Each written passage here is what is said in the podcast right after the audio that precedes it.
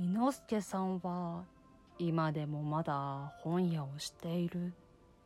もっとも今じゃだいぶ年を取ったので、息子が店はやっているがね。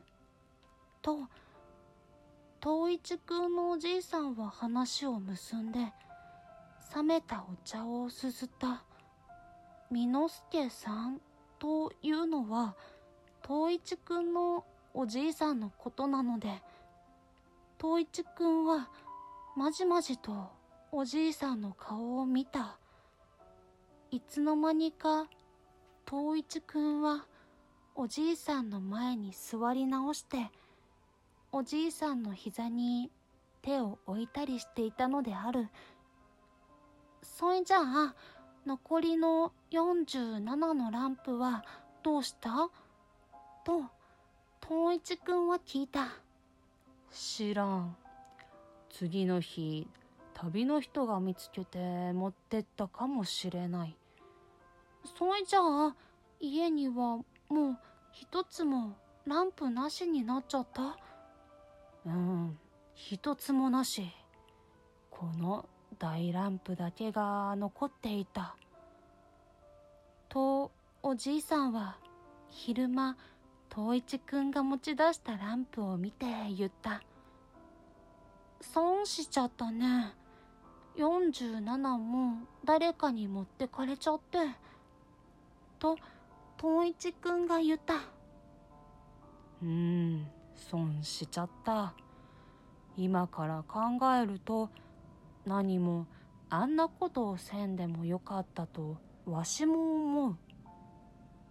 柳部神殿に伝統が引けてからでも、まだ50ぐらいのランプは結構売れたんだがな。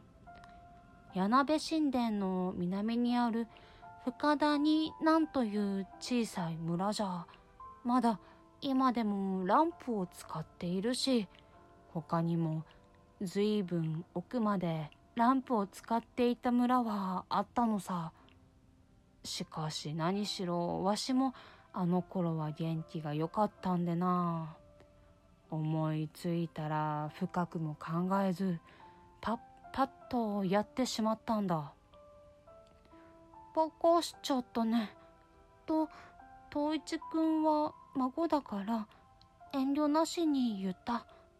うん、バカしちゃった。しかしね、逃亡。と、おじいさんは、キセルを膝の上でぎゅっと握りしめて言った。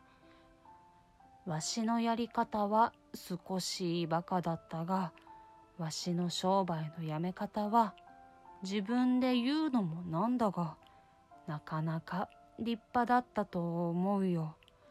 わしの言いたいのはこうさ。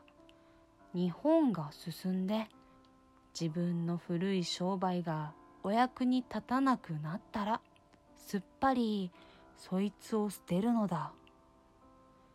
いつまでも汚く古い商売にかじりついていたり、自分の商売が流行っていた昔の方が良かったと言ったり、世の中の進んだことを恨んだり、そんな育児のねえことは、決してしないということだ。